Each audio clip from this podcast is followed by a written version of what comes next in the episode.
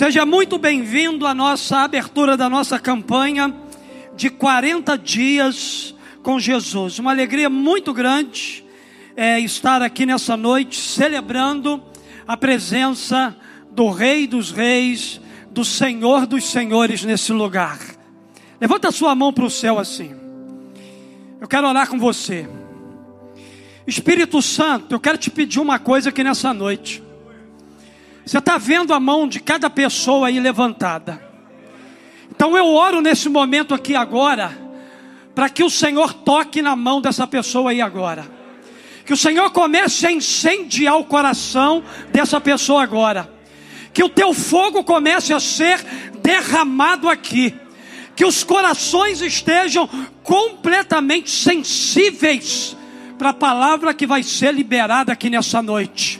Espírito Santo, você que convence o homem do pecado, o Senhor que liberta as pessoas que estão mergulhadas no cativeiro. Nessa noite nós declaramos que a mensagem da cruz vai libertar pessoas aqui nesse lugar.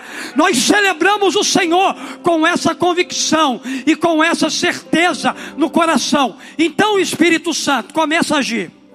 Começa a agir nesse lugar, começa a fluir nesse lugar você tem liberdade. Começa a tocar vidas agora e transformar o coração de cada uma delas. Esse é o desejo do meu coração.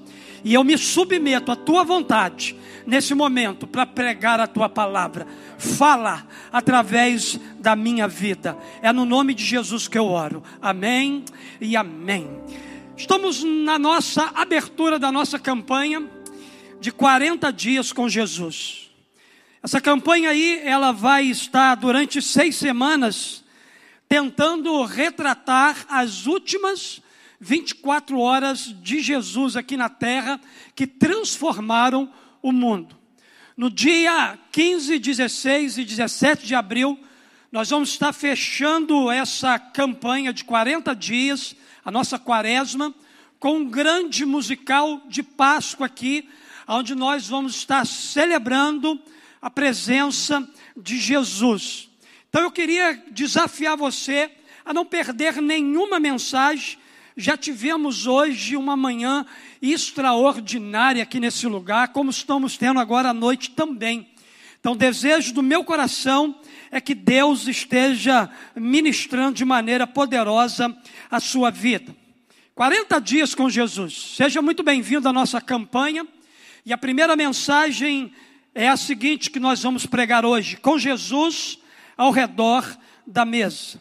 Mateus capítulo 26, verso 26, 27 e 28. A Bíblia diz assim: Enquanto comiam, Jesus tomou o pão, deu graças, partiu e deu aos seus discípulos, dizendo: Tomem e comam, isto é o meu corpo. Em seguida, tomou o cálice, deu graça e ofereceu aos discípulos, dizendo: bebam dele, todos vocês. Isso é o meu sangue da aliança, que é derramado em favor de muitos para o perdão de pecados. Os objetos, eles contam a história. Os objetos revelam como as pessoas se comportam, os seus costumes, valores, estrutura social de povos. E isso é uma realidade tão interessante que pode-se, através desses objetos e da composição dos seus elementos, compreender coisas interessantes sobre os costumes. E um objeto muito comum em nosso dia a dia é a mesa. Com ela, é, a gente pode desenvolver muitas coisas. Como ela representa algo assim importante para a nossa cultura.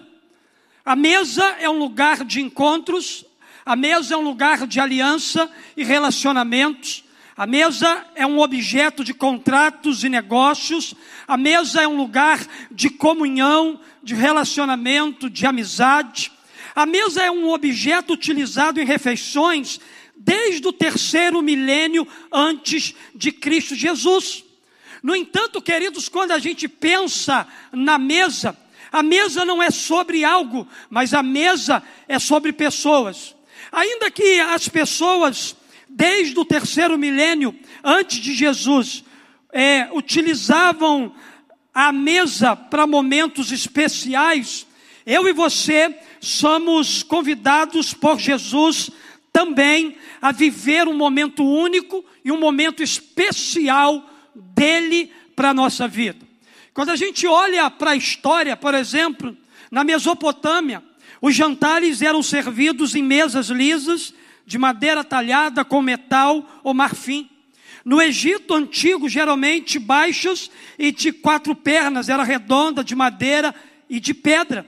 Na Grécia antiga, os anfitriões montavam mesas individuais na frente de cada convidado que recebiam suas refeições. Em Roma, as salas de jantar eram compostas por três sofás para realizar o banquete. Escravos montavam as mesas e sofás em forma de um. No entanto, de todas essas mesas que marcaram vários encontros na história e também na nossa vida, tem uma mesa que a gente não pode se esquecer dela. Essa mesa ela é especial. Essa mesa ela tem princípios, valores para a nossa vida. Essa mesa é a mesa do Senhor. Ela é um memorial eterno sobre o amor de Deus pela humanidade, ela traz lições profundas para a nossa vida. Em seus últimos momentos sobre a terra, Jesus reuniu seus discípulos ao redor da mesa e os ensina sobre princípios e valores que devem nortear esse momento. Queridos, a mesa do Senhor é algo assim, tão singular, tão único, tão poderoso, que se você ler o contexto do momento em que Jesus manda os discípulos prepararem a mesa, uma das ordens que Jesus dá aos discípulos foi o seguinte: vão preparar a mesa, vão à cidade e lá vocês vão encontrar um homem com um cântaro, siga ele. É interessante, queridos, que naquela época, isso era algo muito incomum. Isso era algo muito vergonhoso para um homem. Jesus então manda os discípulos ir à cidade de Jerusalém, que estava lotada, estava perto da Páscoa, e não era comum encontrar um homem carregando um cântaro no meio da cidade. Havia muitas mulheres se movimentando para cima e para baixo. Mas há algo tão especial. Jesus estava querendo dizer para esses discípulos o seguinte: esse momento que eu vou ter com vocês vai ser um momento tão profundo que vocês vão encontrar um homem carregando um cântaro na cidade, siga eles, porque ele vai conduzir vocês ao lugar aonde vocês vão preparar a mesa para mim cear com vocês. Queridos, a mesa do Senhor é algo extraordinário. E o apóstolo Paulo, em sua primeira carta aos Coríntios, ele tratou de maneira objetiva sobre esse princípio e sobre esse valor. À luz do texto bíblico de 1 Coríntios, capítulo 11, do verso 23 ao 28, eu não vou ler com você, eu quero aqui nessa noite extrair três lições importantes sobre esse momento. Qual é a mensagem poderosa que Jesus quer nos ensinar sobre a mesa do Senhor? O que, que a gente pode aprender com Jesus ao redor da mesa? Segundo o olhar do apóstolo Paulo, a gente pode aprender pelo menos três coisas aqui nessa noite. Em primeiro lugar, eu aprendo, com Jesus ao redor da mesa, eu aprendo que sou amado por Ele. Primeira verdade que a mesa do Senhor me ensina é essa. Uma das coisas que Jesus é, gostaria que ele fosse lembrado pelas pessoas, não estava ligado ao seu nascimento, não estava ligado ao seu batismo, não estava ligado aos milagres que ele realizava. Jesus, ele queria ser lembrado pela sua morte. Isso é tão claro para nós que a Bíblia diz para nós aqui, o próprio Jesus falando em Mateus capítulo 26, de 1 a 2, Tendo dito essas coisas, disse Jesus aos seus discípulos: Como vocês sabem, estamos a dois dias da Páscoa e o filho do homem será entregue para ser crucificado. Então, a primeira lição se referia ao fato de, de que Jesus Cristo nasceu para morrer. Ele se fez como um de nós para entregar-se apaixonadamente em nosso favor. Você sabe o que isso revela para nós? Deus ama você. Você é especial para Deus. Você tem um valor enorme para Jesus. Talvez você esteja vivendo num ambiente, num contexto, aonde você não se sente amado pelos seus pais, pelas pessoas que você convive perto dela, mas eu quero declarar que esse sentimento aí de orfandade, de rejeição na sua vida, ele está com dia e hora marcada para terminar. Sabe por causa de quê? Porque há um brado nessa mesa, e o brado dessa mesa é: Jesus ama você você. Você é amado por Jesus. Quando você se assenta ao redor da mesa, você olha para trás e se lembra do sacrifício da cruz. Quando você se lembra do sacrifício da cruz, você se lembra do quanto é amado por Deus. Paulo ensinando a igreja sobre esse momento ao redor da mesa, ele diz o seguinte: porque todas as vezes que comerdes deste pão e beberdes o cálice, anunciais a morte do Senhor. Ao se assentar à mesa, estamos nos lembrando por que ele morreu, como ele morreu e por quem ele morreu. Jesus morreu por mim e por você. Jesus morreu por todos aqueles que estão mergulhados no pecado. Jesus morreu pela humanidade. Estamos nos lembrando quão preciosos somos para Deus, a ponto dele nos amar e dar o seu próprio filho para nos salvar.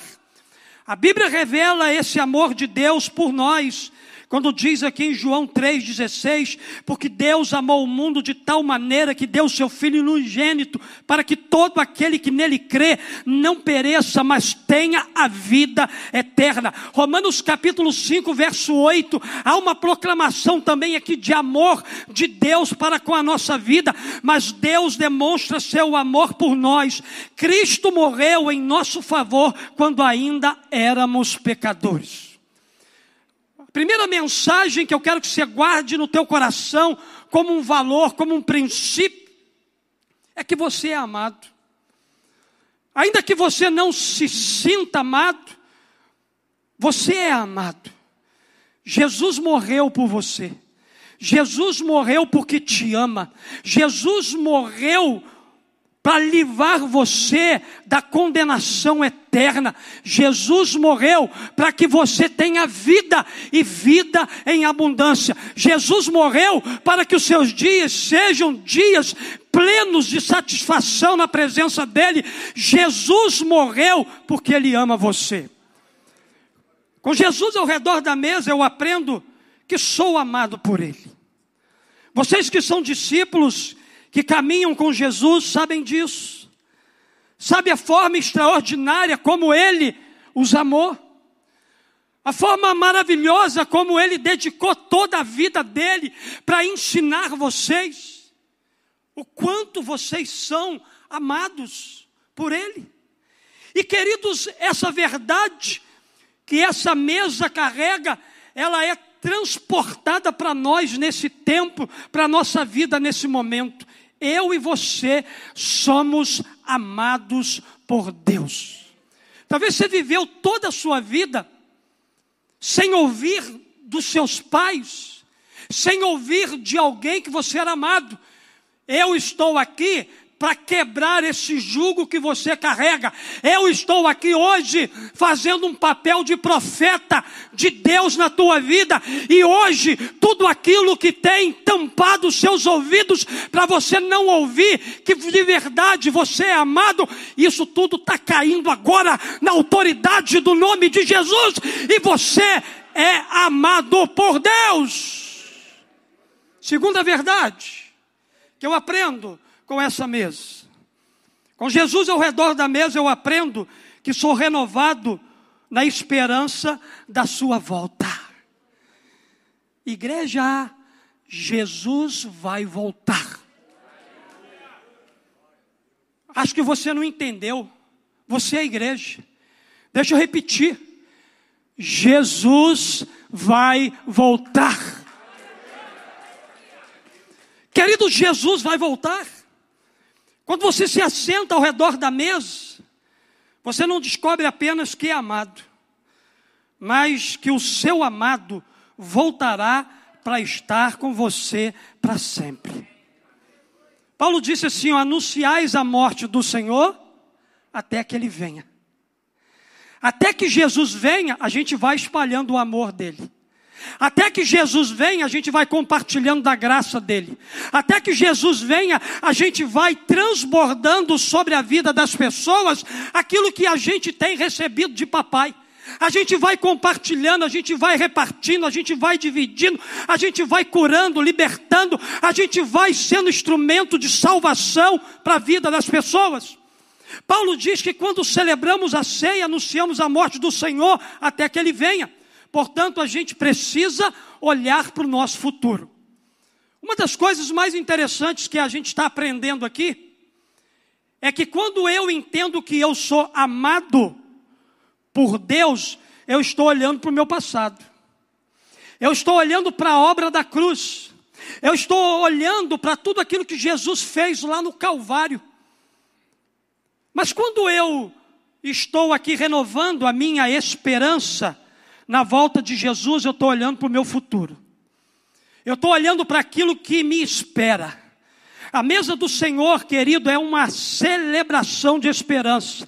A ceia nos aponta para a volta do amado. A ceia nos aponta para a segunda vinda de Cristo. A ceia nos aponta para aquilo que nós vamos viver na eternidade com Deus. A segunda vinda de Cristo é a grande esperança do cristão no mundo onde o mal tem feito estrago, causado dor, causado sofrimento. Mesmo diante de uma realidade triste que vivemos, você tem motivo motivos para viver uma viva esperança. Sua esperança não está no aqui e agora, porque se você colocar a tua esperança no aqui e agora, você vai ser a pessoa mais frustrada, mais decepcionada dessa terra. A tua esperança, a esperança da igreja de Jesus precisa ser a eternidade, a volta de Jesus para a terra. Sua esperança está fundamentada na promessa segura real de que Jesus voltará para buscar a sua igreja.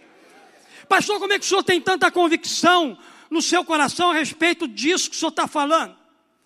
Eu tenho essa convicção porque Ele, Jesus, colocou dentro de mim. Eu só tenho essa esperança porque você, Jesus, colocou toda essa esperança no meu coração. Uma das coisas que a gente precisa observar é que esse mesmo Jesus prometeu aos seus discípulos que regressaria de novo. Certa vez os discípulos estavam com o coração aflito, com a iminente saída de Jesus do meio dele. O coração deles estava aflito. Jesus, percebendo a aflição do coração dele, disse o seguinte: Não se turbe o coração de vocês, creiam em Deus, creiam também em mim. Na casa do meu pai há muitos aposentos, se não fosse assim, eu teria dito a você: vou preparar lugar para vocês. E quando eu for e preparar lugar, voltarei e os levarei para mim, para que vocês estejam onde eu estiver. Jesus quer que você esteja aonde Ele estiver. E que lugar é esse? Esse lugar é a eternidade. Esse lugar é o céu. Esse lugar é um lugar que Jesus preparou para cada um de nós, lavados e redimidos pelo sangue precioso do Cordeiro. É para lá que eu quero ir, é para lá que eu vou viver a minha eternidade, é com Jesus. Os anjos prometeram que Jesus viria de novo, a Bíblia diz aqui para nós, em Atos capítulo 1, verso 10 e 11, e eles ficaram com os olhos fixos no céu enquanto ele subia. De repente surgiram diante deles dois homens vestidos de branco, que lhes disseram: Galileus, por que, que vocês estão olhando para o céu? esse mesmo Jesus, que dentre vocês foi elevado ao céu, voltará da mesma forma como viram subir. Queridos, Jesus vai voltar. Eis o brado dessa mesa. Sua vinda é certa. Sua vinda será breve.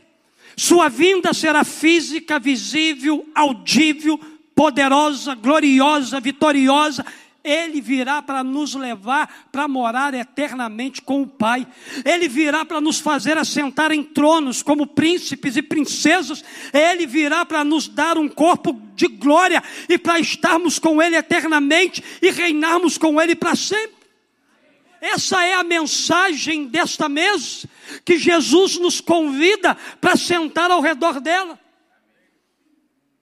Ele nos convida a sentar ao redor da mesa para ratificar que Ele nos ama, para deixar bem claro que Ele vai morrer numa cruz, mas ao terceiro dia Ele vai ressuscitar.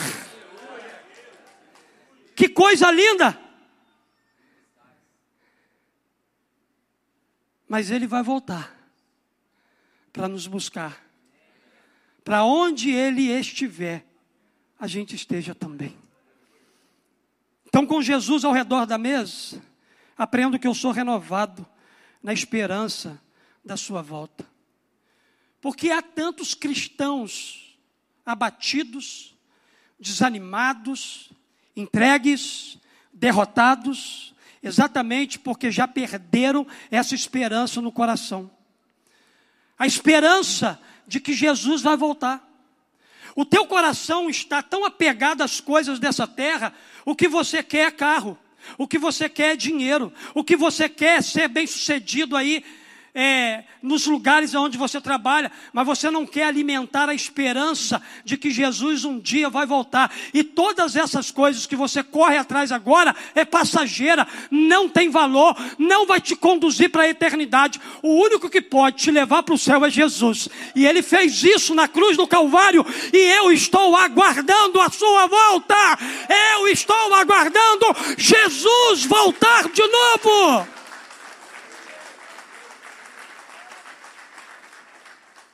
Eis o brado dessa mesa. Para de correr atrás daquilo que só tem te cansado, só tem te oprimido, só tem te frustrado, só tem te abatido. Começa a correr atrás de Jesus. E você vai viver os melhores dias da sua vida nessa terra, embora no meio de tanta luta. Pastor, e a guerra? Meu irmão, estou focando em Jesus. Jesus está trabalhando lá no meio da guerra. Jesus está salvando gente lá. Gente lá já está tendo consciência de que o mesmo Jesus que um dia morreu, ressuscitou, voltou para o céu, voltará para resgatar e buscar eles. Terceira e última verdade que eu aprendo.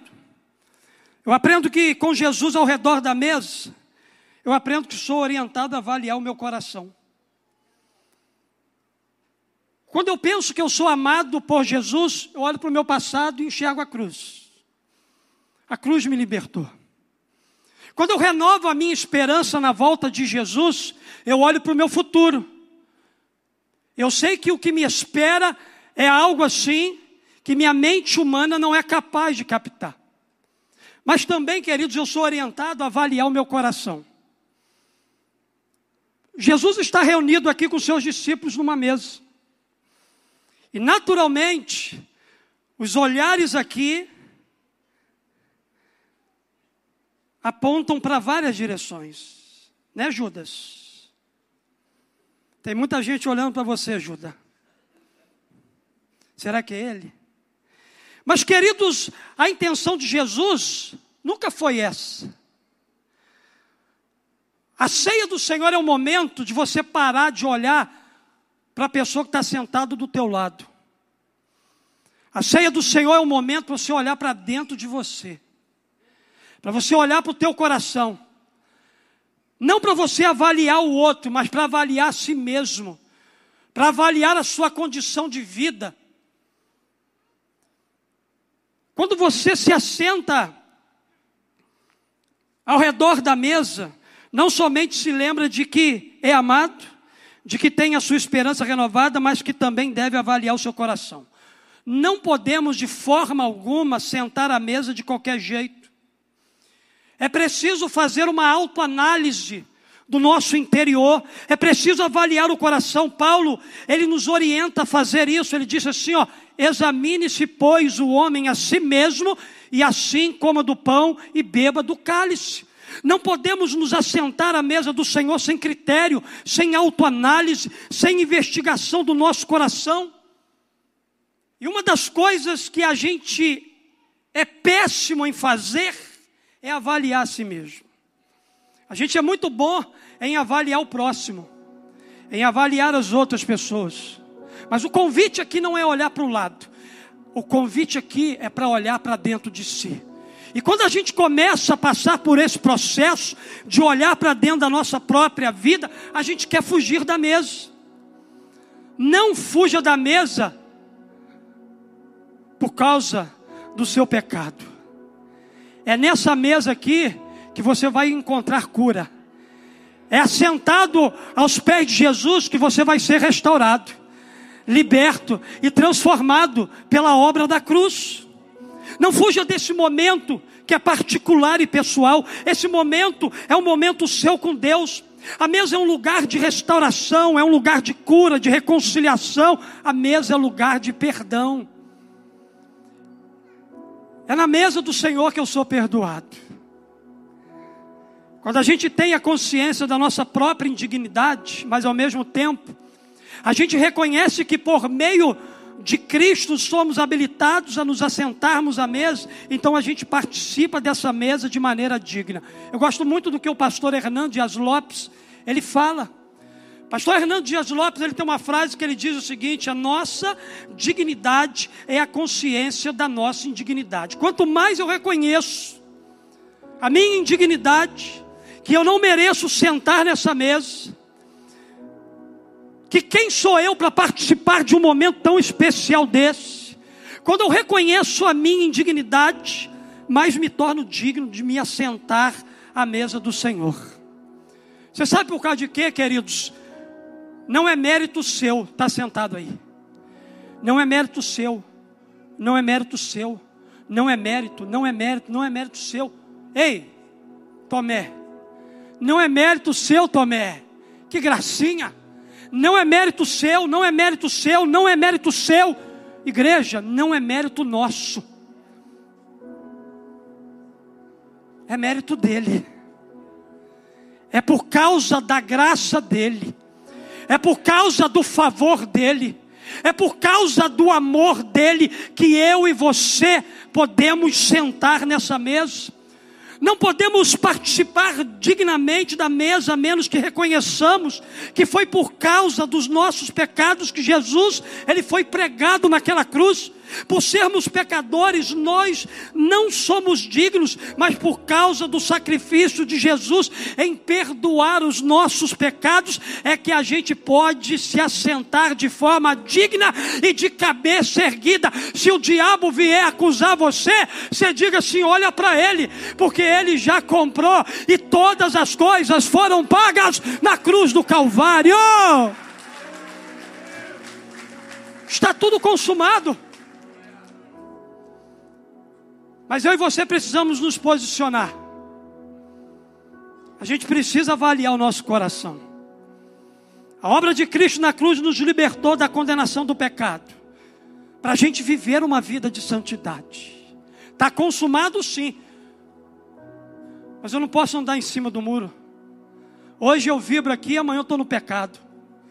Hoje eu estou celebrando, levantando minha mão aqui, mas a minha amanhã, a minha mão amanhã está tocando em coisas erradas.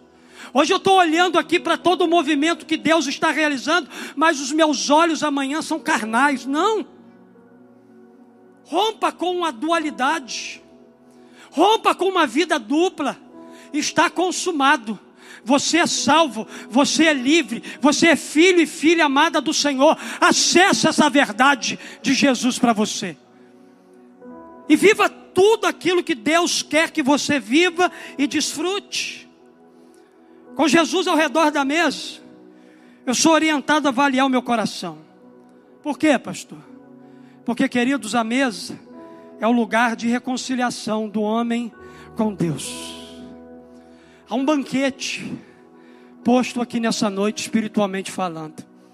Essa noite aqui é uma oportunidade que você tem de se aproximar dessa mesa, porque você é convidado. Você é convidado. Jesus ele não faz acepção de pessoas. Ele te convida nessa noite para você dar um passo na direção da reconciliação com Ele. Ao avaliar o seu coração e reconhecer a sua indignidade, de fato, pastor, eu não mereço, ninguém merece, mas pela graça, essa graça maravilhosa que nos, nos alcançou, eu e você podemos nos assentar à mesa do Senhor. Pastor, o que, é que eu preciso fazer para estar sentado aí? Primeiro passo para que você se torne digno, se assentar à mesa do Senhor, é se arrepender do seu pecado. É confessar o seu pecado para Jesus e dizer: Jesus, eu tenho errado com você, me perdoa. Não há condenação para aqueles que de fato estão dispostos a reconhecer que há uma graça liberada sobre a sua vida. Nessa noite você pode olhar para dentro de si, avaliar a sua vida, avaliar seu coração, avaliar o seu estilo de vida. E se o seu estilo de vida só te tem feito sofrer, nessa noite eu tenho uma vida melhor para você, e não é jargão, não. Que vida melhor é essa? A vida melhor é Jesus Cristo. Com Jesus eu tenho uma vida melhor. Nessa noite, queridos, a gente aprendeu três verdades aqui. Aprendemos que com Jesus ao redor da mesa, sou amado por Ele. Sou renovado na esperança da Sua volta. E sou orientado a avaliar o meu coração. Fica de pé no seu lugar. E a gente vai participar desse momento tão lindo que Jesus nos convida a sentar ao redor dessa mesa e desfrutar de toda a bondade e graça que Ele tem para nós, porque não existe amor igual. Jesus é real, Jesus é poderoso, Jesus está aqui.